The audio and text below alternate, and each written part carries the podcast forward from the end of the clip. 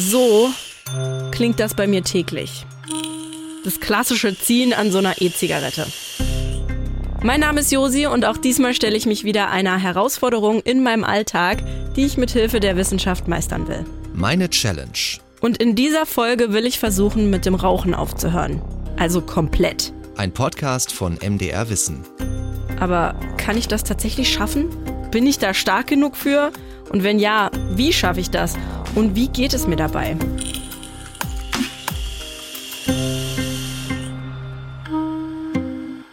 Laut der Bundeszentrale für gesundheitliche Aufklärung haben knapp 65 Prozent der rauchenden Personen in Deutschland schon mal einen ernsthaften Rauchstoppversuch unternommen. Und ich bin ganz ehrlich, ich habe es noch nicht einmal probiert. Ich weiß, dass es schlecht und ungesund ist. Ich habe Menschen mit Kehlkopfkrebs gesehen und eine schwarze, verschrumpelte Raucherlunge bei so einer Körperweltenausstellung. Die Risiken des Rauchens sind mir alle bewusst. Und trotzdem habe ich es bis heute nicht geschafft, es durchzuziehen. Dabei steht am Anfang immer eine starke Motivation. Ja, Motivation ist ein ganz wichtiger Faktor und äh, die Motivation sollte natürlich vor allen Dingen sein, gar nicht erst anzufangen mit dem Rauchen, ähm, weil das Problem beim Rauchen ist halt, dass man sehr schnell abhängig werden kann und man kommt dann unheimlich schwer davon wieder los und macht das wahrscheinlich Jahre oder Jahrzehnte lang. Daniel Kotz ist Professor für Allgemeinmedizin mit dem Schwerpunkt Suchtforschung am Universitätsklinikum Düsseldorf und er ist Leiter der Langzeitstudie Deutsche Befragung zum Rauchverhalten. Und ich glaube, dass jeder für sich äh, überlegen muss, was sind für mich denn gute Gründe, um mit dem Rauchen aufzuhören. Und die Gründe können im Einzelnen ganz unterschiedlich sein. Da muss man für sich selber vielleicht überlegen, was, ähm, was der eigene Antrieb da ist, um mit dem Rauchen aufzuhören. Ich sag's euch ganz ehrlich, wie es ist, ne? Das wird wirklich keine einfache Challenge für mich. Das wird richtig, richtig hart. Ich gehe mal jetzt ganz kurz in mich. So meine Eigenanalyse ist, dass ich mich selbst als nicht besonders süchtig einschätzen würde. Schon gar nicht nach Nikotin. Meine Ausdauer und Lungenkapazität würde ich als absolut normal beschreiben. Ich mache ja auch jeden Tag Sport und schnauf da nicht wie so eine Dampflokomotive. Aber komplett ganz aufzuhören zu rauchen habe ich eben auch noch nicht versucht. Dafür war ich vielleicht zu faul oder zu unmotiviert. Deswegen mache ich ja diesen Podcast so gerne, weil ich mich selber hier challengen muss. Und diese Challenge wird auf jeden Fall nicht nur anstrengend und herausfordernd für mich, sondern sie ist auch lange und intensiv vorbereitet. Denn von heute auf morgen werde ich halt sicher nicht rauchfrei. Deswegen werkeln mein Challenge-Kollege Thomas und ich schon länger daran rum. Und ja, am Anfang, als wir diese Thematik das erste Mal besprochen haben, hatte ich noch nicht so viel Motivation. Das sage ich euch so ehrlich, wie es ist. Aber sie wächst und sie steigt immer mehr. Denn wenn ich mir ein Ziel gesetzt habe, dann bleibe ich da auch dran. Und mein Ziel für das Ende dieser Podcast-Folge ist, rauchfrei zu werden. Und das für immer. Und nicht nur ich kann hier super viel mitnehmen, sondern ihr auch. Egal, ob ihr schon mal einen ernsthaften Rauchstopp versucht habt oder nicht. Also wir in unserer Studie, in der DEBRA-Studie der Deutschen Befragung zum Rauchverhalten, erheben wir solche Daten jetzt seit Mitte 2016. Und seitdem stagniert der Raucheranteil ähm, um die 28 Prozent. Aber tatsächlich im letzten Jahr ungefähr haben wir ähm, einen Anstieg um ein paar Prozentpunkte äh, festgestellt. Also jetzt liegen wir über 30 Prozent.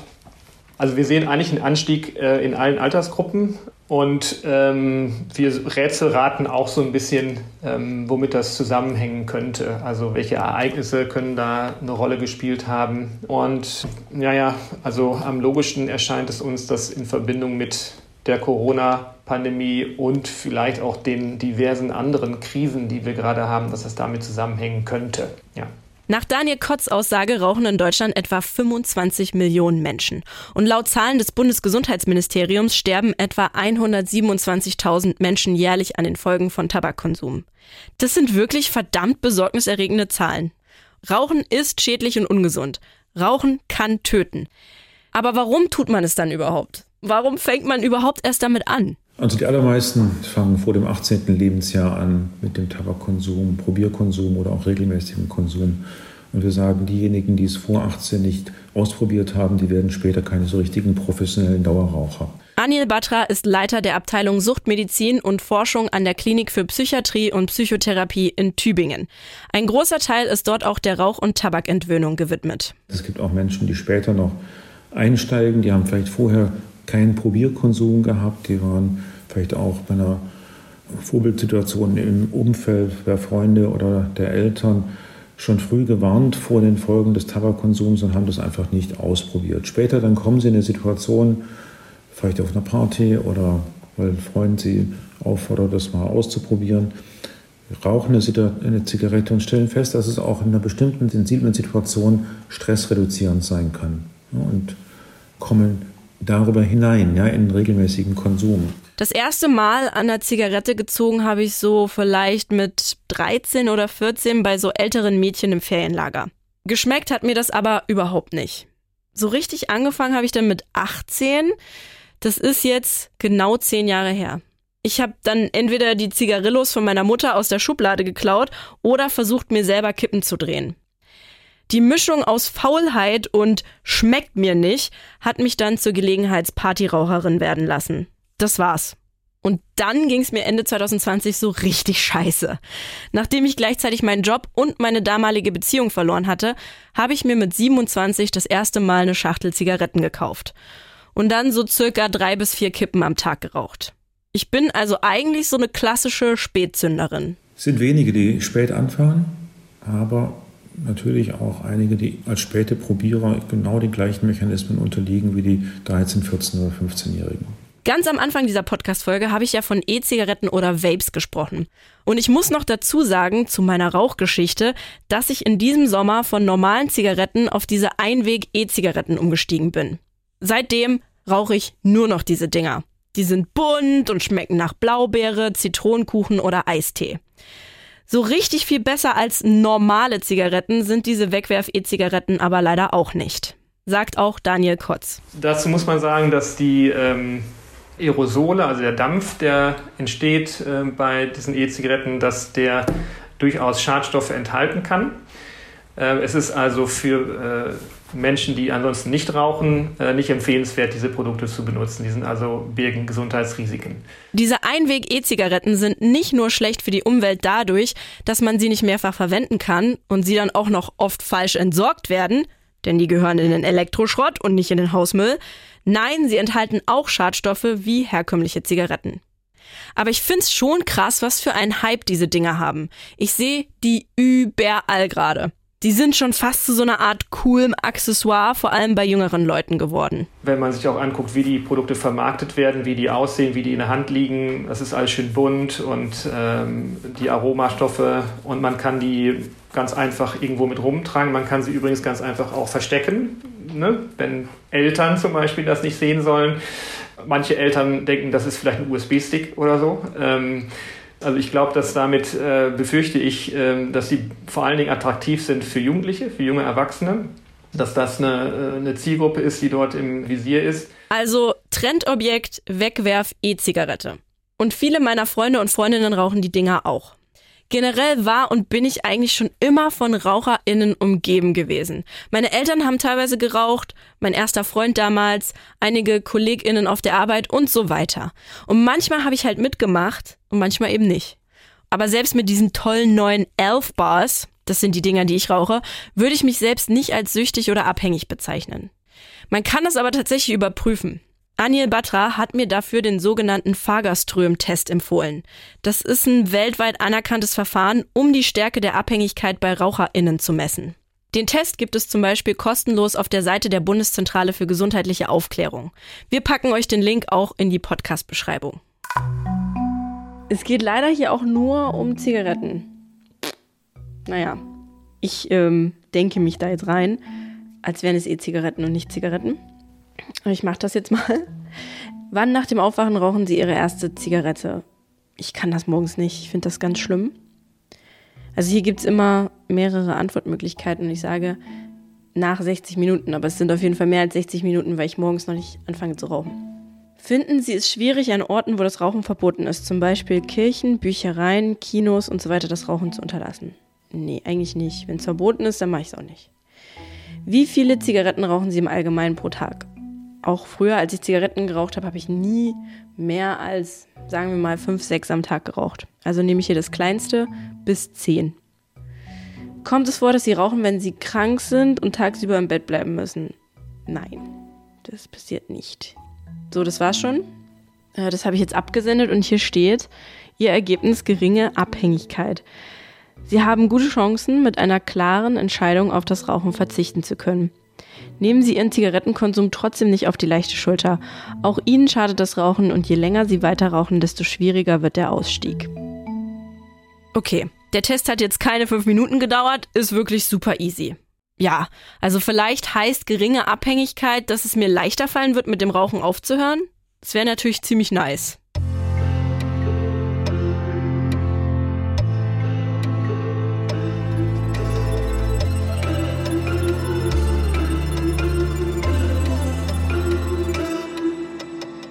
So, jetzt muss es ja aber mal wirklich losgehen. Also so richtig. Ich höre auf mit Rauchen. Die E-Zigaretten bleiben in der Schublade und ich bleibe stark. Aber trotzdem hinterlässt das Rauchen ja auch irgendwie Spuren, auch wenn ich super unregelmäßig geraucht habe. Das muss doch irgendwas mit meinem Körper gemacht haben. Am Ende habe ich meine Lunge und meine Ausdauer ja vielleicht doch falsch eingeschätzt. Vielleicht ruft meine Lunge die ganze Zeit schon laut Hilfe. Ganz ehrlich, ich glaube, das würde schon etwas an meiner Eigenmotivation für den Rauchstopp ändern. Wenn es jetzt heißen würde, deiner Lunge geht's nicht so gut. Dann kriegst du die von mir auf. Ich sag Bescheid, wenn es losgeht, ja? Okay. Ich lasse meine Lunge mal bei einem sogenannten Lungenfunktionstest abchecken. Wie viel habe ich da schon kaputt gemacht und was kann ich vielleicht noch retten? Mundstück fest umschließen. Genau, und schön ein- und ausatmen. Den Lungenfunktionstest mache ich im Fachbereich Pneumologie am MVZ Martha Maria in Halle. Ausatmen, einatmen. Weiteratmen. Dafür werde ich in so eine kleine Glaskabine gesteckt und muss auf ein Plastikmundstück beißen und dann sehr viel und sehr oft ein- und ausatmen. Ruhig nochmal, dann schön tief Luft holen und das raus, wie als wenn Sie einen Kirschkern ausspucken. Ja, so mit voller Wucht.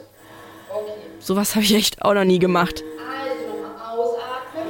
Raus, raus, raus, raus. Tief holen. Und mit Schwung raus. Raus, raus, raus, raus, raus. Nochmal tief. Schwung. Raus, raus und weiteratmen. Geschafft. Die Auswertung übernimmt Pneumologin Silke Nagel. Und ich gebe ehrlich zu, ich hatte wirklich Schiss, dass ich mir mit dem Rauchen schon echt einiges kaputt gemacht habe. Die Werte sind äh, hier über 100 Prozent. Sie haben eine Vitalkapazität von über 112 Prozent. Und dann hat man ja auch gemessen, ob die Atemwege verengt sind, wenn sie ausatmen. Ist nicht. Die sind also schön weit geöffnet. Also die, hier ist die Lungenfunktion äh, vollkommen in Ordnung. Auch kein Widerstand, keine Verengung. Das ist tipptopp. Ha! 112 Prozent. Silke Nagel hat sogar gedacht, dass ich früher Leistungssport gemacht habe oder vielleicht ein Blasinstrument spiele, weil ich so ein überdurchschnittliches Lungenvolumen habe.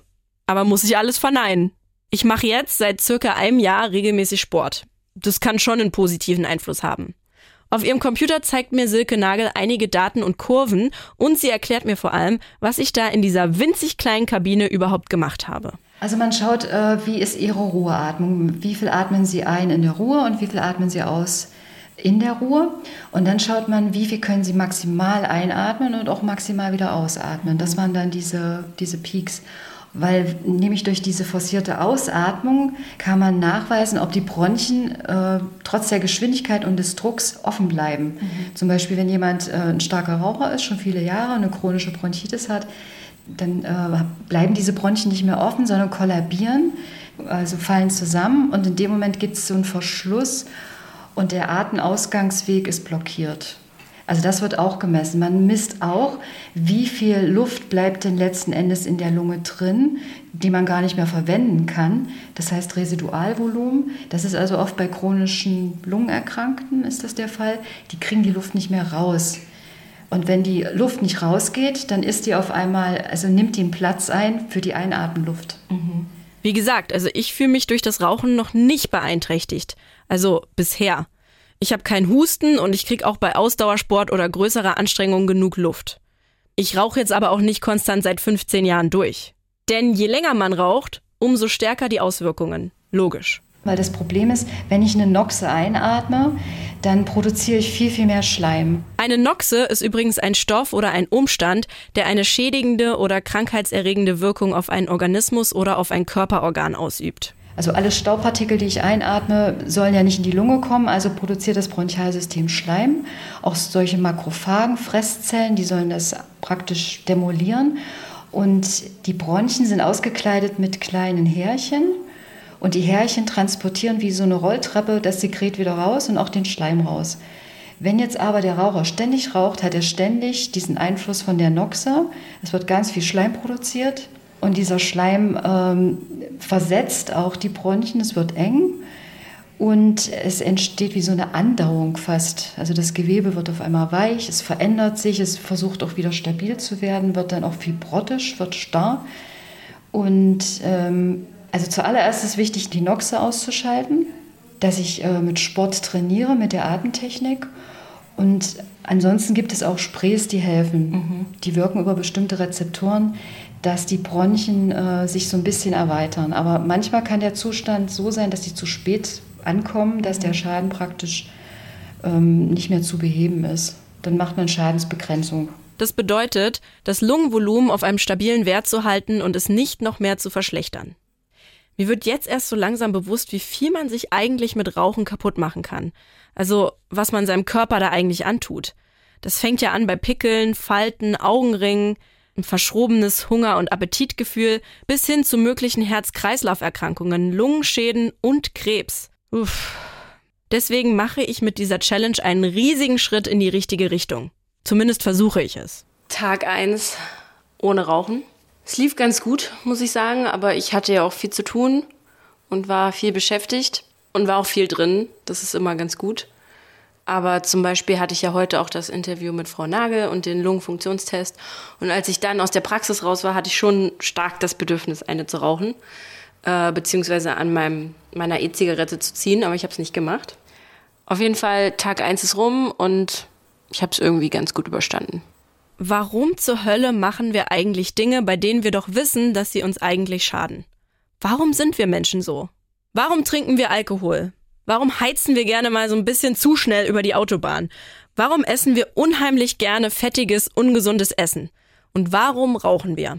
Suchtmediziner Anil Batra sagt, weil wir auf der ständigen Suche nach Belohnung sind im Leben. Das ist ja vielleicht die Frage, ja, was ist mir das augenblicklich so das Rauchen wertvoll machende?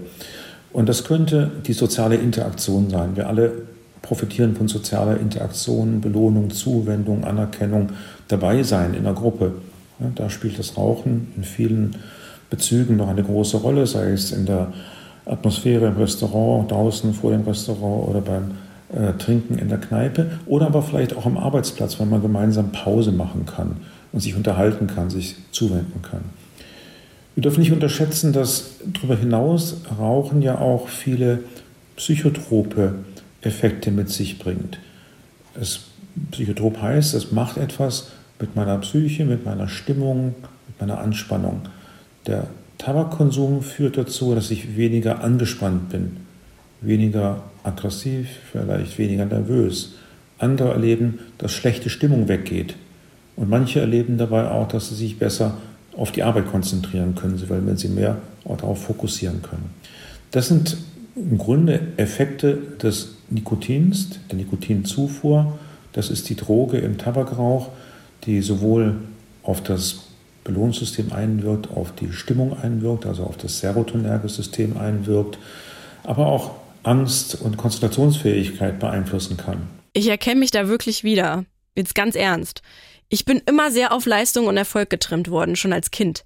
Hart, lange und viel zu arbeiten ist in meiner Familie sehr angesehen. Deswegen war Rauchen für mich so eine Pause. Runterkommen, entspannen, mal einfach nichts machen. Weil RaucherInnen dürfen ja Pause machen. NichtraucherInnen nicht. Was für ein dämlicher Glaubenssatz eigentlich, den ich da in mir trage. Das würde auch gut dazu passen, dass ich deutlich mehr geraucht habe, als es mir sehr schlecht ging. Ich habe versucht, mich selber zu entspannen und zu beruhigen. Ich habe versucht, meine Nervosität und meine Ängste zu besänftigen. Sowas kann natürlich aber niemals mit Drogen funktionieren. Und auch diesen Gruppenzwang, den Anil Batra angesprochen hat, kenne ich nur zu gut. Wenn meine Freundinnen in der Bar oder im Club rauchen, rauche ich halt mit, einfach um dazuzugehören. Ich bin eben so eine klassische Gesellschaftsraucherin. Jetzt passiert gleich eine Situation, vor der ich schon eine ganze Weile Angst hatte. Ich gehe jetzt nämlich in den Pub zum Bingo. Und da darf drin geraucht werden. Und meine Freundinnen und Freunde werden rauchen. Und alles wird verräuchert sein. Davor habe ich ein bisschen Schiss. Außerdem gibt es Alkohol. Ich weiß nicht, wie ich darauf reagieren werde. Es ist aber auch niemand dabei, der einen Vape dabei hat, also ein Elfbar. Und echte Kippen will ich ja sowieso schon lange nicht mehr. Deswegen hoffe ich einfach, dass ich nicht in Versuchung komme. Aber das ist jetzt auf jeden Fall die sehr große Probe. Mal sehen. Keine Sorge, ich bin standhaft geblieben. Auch wenn alle um mich rum geraucht haben. Mittlerweile finde ich Rauch auch echt anstrengend und abstoßend. Trotzdem ist die Angst vor Rückfällen gerade in Kombination mit Alkohol oder mit meinen Freundinnen ziemlich groß. Deswegen muss ich irgendwas aktiv tun. Weil aktuell vertraue ich mir selbst noch nicht so ganz, obwohl ich natürlich bisher stark geblieben bin.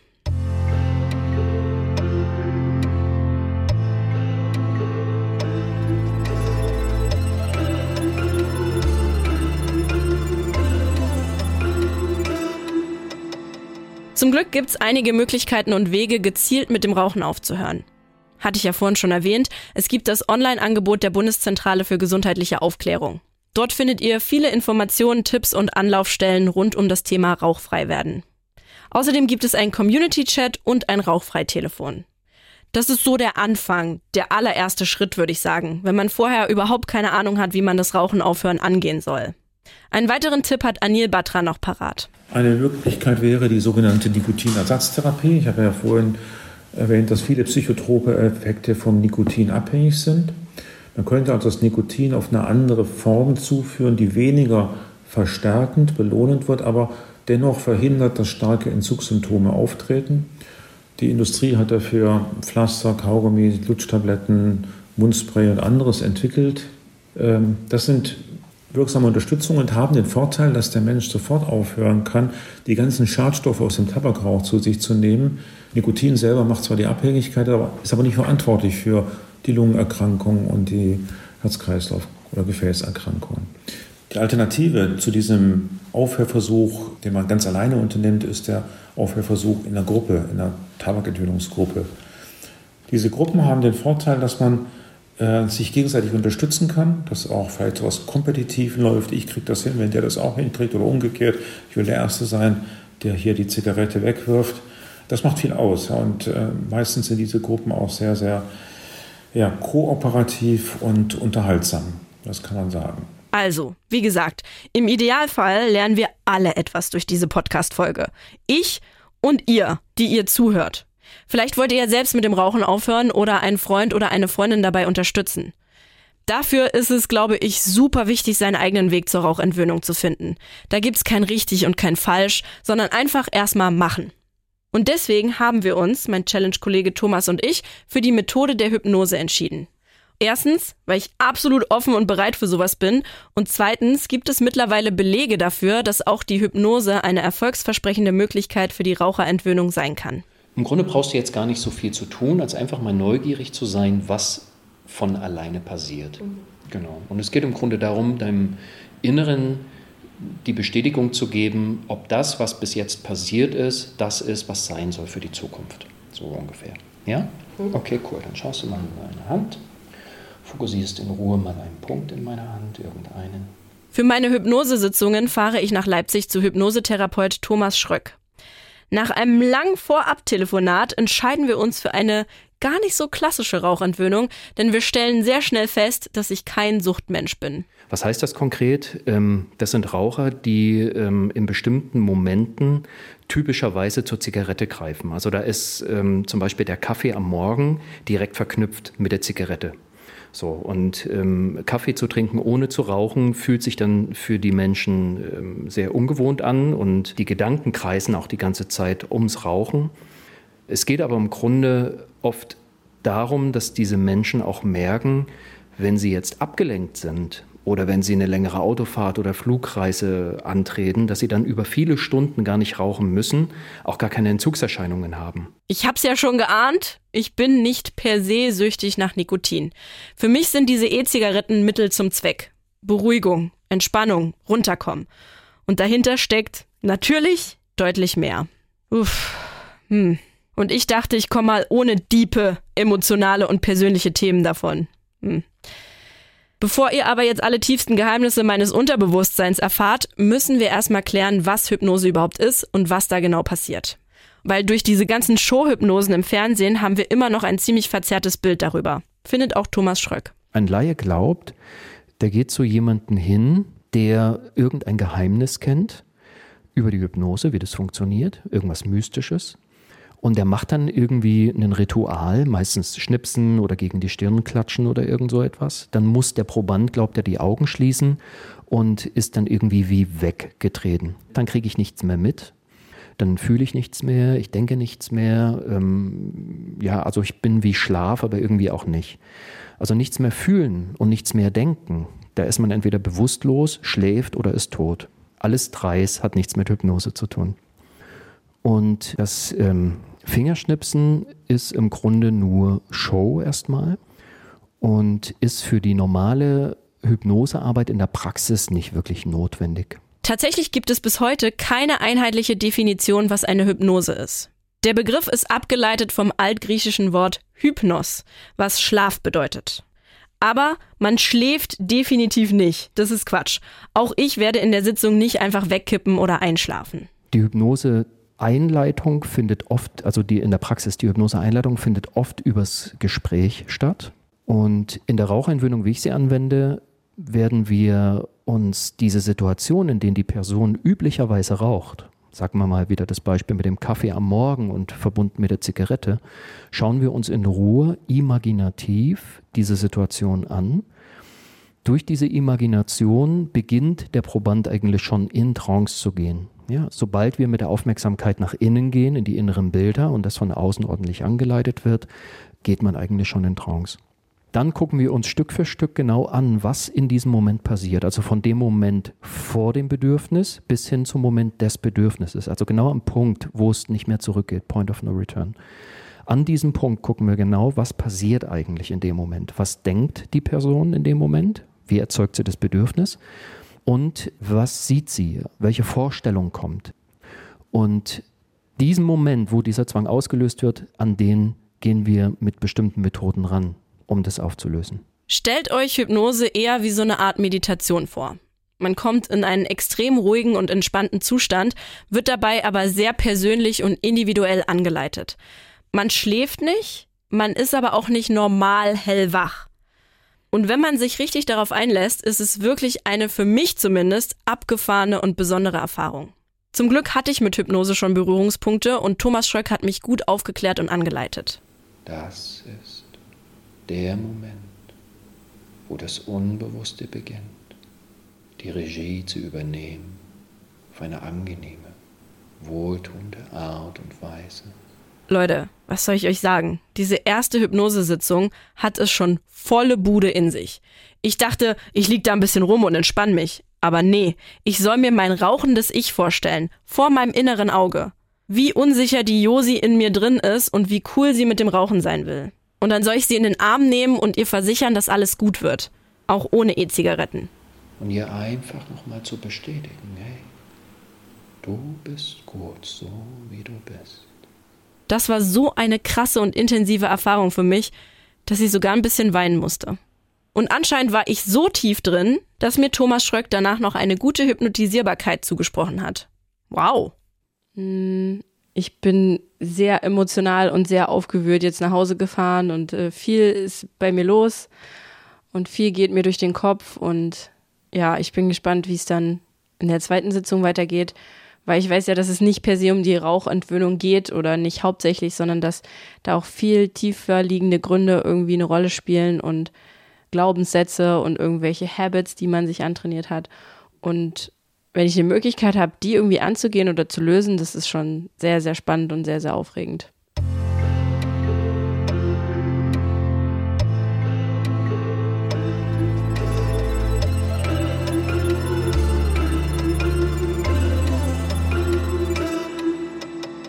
Kurz nach dieser Hypnosesitzung bei Thomas Schröck bin ich übrigens in den Urlaub gefahren. Anderthalb Wochen England.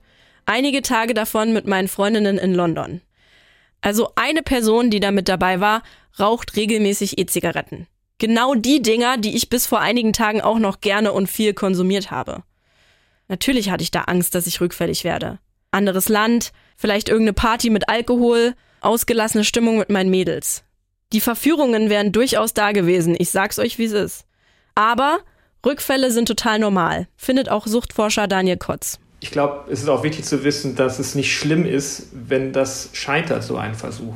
Also das ist, glaube ich, eine wichtige Botschaft, dass man jeder, das wissen wir, jeder Versuch, der unternommen wird, bringt einem näher zum Ziel, langfristig rauchfrei zu sein. Und wenn es beim ersten Mal nicht klappt, ist das äh, nicht schlimm. Ne? Muss man sich selber auch nicht allzu schuldig fühlen. Äh, man versucht es dann nochmal, wenn man wieder bereit dafür ist. Und dann merkt man, oh, jetzt klappt es vielleicht besser. Jetzt habe ich es vielleicht doch einen längeren Zeitraum geschafft und irgendwann schafft man es dann halt ganz. Also es ist für viele ähm, tatsächlich dann ein Prozess und am Anfang steht dann die Einsicht, ähm, ich muss damit aufhören und der Wille, das, es zu tun. Damit fängt es eigentlich an.